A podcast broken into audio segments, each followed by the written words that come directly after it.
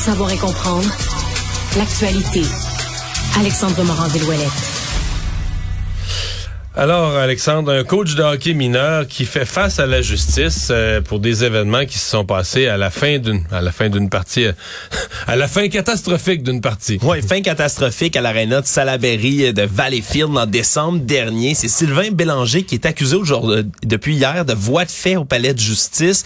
41 ans, ce coach-là qui a été suspendu aussi de son poste d'entraîneur adjoint et qui l'évaluait avec les Braves de Valleyfield. C'est dans le midget A. Donc pour tout le temps du processus il va être suspendu de son poste d'entraîneur adjoint. Et là, ce qu'on explique, c'est que le 3 décembre dernier, à l'Arena, il y avait une équipe qui était sur place, qui venait de gagner. Et là, on a entendu un adversaire, quelque part, une équipe qui aurait insulté l'un des joueurs avec le mot en N.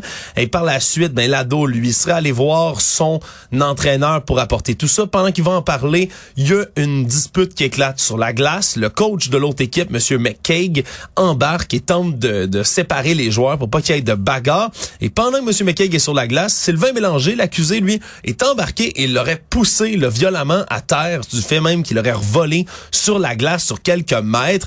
Heureusement, pas été blessé dans cette histoire-là, mais il est quand même accusé de voie de fait pour cet acte-là dans un, un, geste qui a été capté, Mario, par caméra, là, un, vidéo maintenant qui est disponible, qu'on peut regarder et on peut juger quand même là de la force, de la violence, de l'impact du, du, du coach qui est venu le pousser comme ça. Donc c'est quand même un geste qui ben, va être examiné au criminel, Mario, qui montre encore une fois qu'il y a certains problèmes au hockey, hockey mineur. ça fait quelques dossiers quand même là, qui partent des arénas puis qui finissent euh, qui finissent devant les tribunaux. Ben oui, on peut parler d'arbitres qui ont été menacés, insultés dans des vidéos qui sont devenues viraux par la suite. On peut penser à un entraîneur à Québec là, dans le coin de Beauport qui ben était entré en contact, un plaquage quasiment de football sur un joueur, sur un jeune de l'autre équipe, sur, un, jeune mineur qui après par la suite évidemment son cas avait été examiné lui aussi. Bref, tout ça vient s'ajouter bien sûr aux dossiers qui ont été là devant la commission à l'Assemblée nationale, c'est-à-dire ce dossier de justice en Ontario, d'actes de torture, de violence dans des initiations dans le hockey junior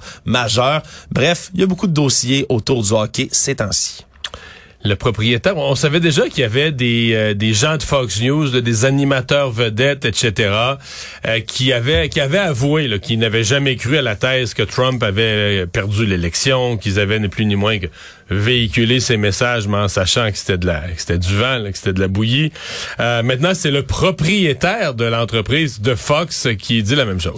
Ouais, parce que c'est un dossier judiciaire, un énorme dossier judiciaire là, qui date de mars 2021 et de janvier 2022, qui ont été rendus publics il y a dix jours par la justice de l'État du Delaware où il y a cette poursuite. Justement, on rappellera que Dominion, qui est l'entreprise qui manufacture les machines pour comptabiliser les votes aux États-Unis, réclame 1,5 6 milliards de dollars de dédommagement à Fox News pour avoir répété et amplifié les messages de, de M. Trump et de sa base électorale qui disait que l'élection aurait été volée puis que les machines auraient été frauduleuses. Et là, on... c'est des machines qui étaient biaisées en faveur des démocrates. Et eux, ils disent, ben nous, là, notre la valeur, on est des gens qui vont développer un système électoral, un système de, de, vote. Utilisé partout dans le monde, Utilisé partout. Et sa crédibilité, évidemment, c'est qu'il soit pas biaisé. Là. À la base même, d'avoir des gens au plus haut niveau qui disent que le système est tronqué et biaisé. À la base, euh, une machine pour comptabiliser des votes, si tu penses qu'elle est biaisée, c'est qu'elle fait très, très mal son affaire.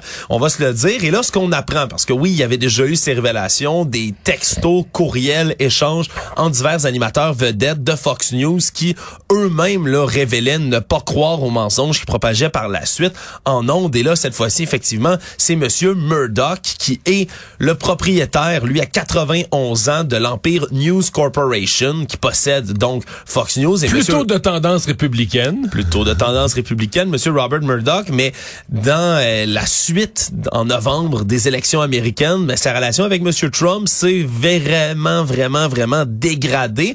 Et là, ce qu'on comprend dans une déposition... Mais, mais parce que Trump... Euh, euh, c'est fou ce qui est arrivé. Trump en voulait maladivement à Fox parce qu'ils avaient donné les résultats électoraux. Parce qu'en ondes ils disaient bon ben je sais pas dans tel état c'était ouais, ils ont été les premiers à, dire que l'Arizona ben oui quand ils en plus ils ont été les premiers mais eux ils l'ont fait avec une méthode statistique à dire quand on a mettons tel écart en pourcentage puis qu'il reste moins de temps de vote à compter on a le niveau de certitude voulu pour déclarer l'état tu sais ouais il fait statistiquement là. il fait être biaisé comme il voulait quelque part. Au final les statistiques restent les statistiques puis il ben oui, les changer il donnait les résultats et là Trump était furieux contre Fox parce qu'il donnait les résultats. Ouais, et là, dans une déposition qui a été rendue publique sous serment de M. Robert Murdoch devant les avocats de Dominion en janvier dernier, il a dit, il a reconnu qu'il y a des présentateurs vedettes de Fox News, notamment Lou Dobbs, qui ont approuvé à l'antenne des mensonges, ni plus ni moins. Il dit qu'avec le recul, il aurait aimé qu'on dénonce plus fortement ces mensonges-là.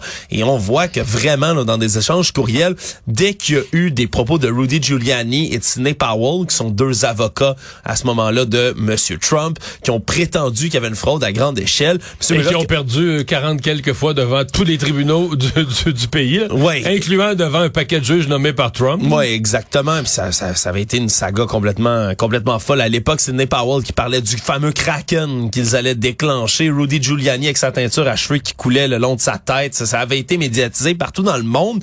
Et là, M. Murdoch qui avait réagi en disant, là, en écrivant directement la patronne de Fox News Media, Madame Susan Scott, euh, dénonçait, lui, un truc qu'il appelait un truc vraiment fou, préjudiciable pour tout le monde. Donc, c'est des messages comme ça qui ont circulé à l'interne puis qui révèlent que malgré toutes les tentatives de pousser certains mensonges, ben, au final, les gens de, monsieur, de Fox News savaient que c'en était justement des mensonges.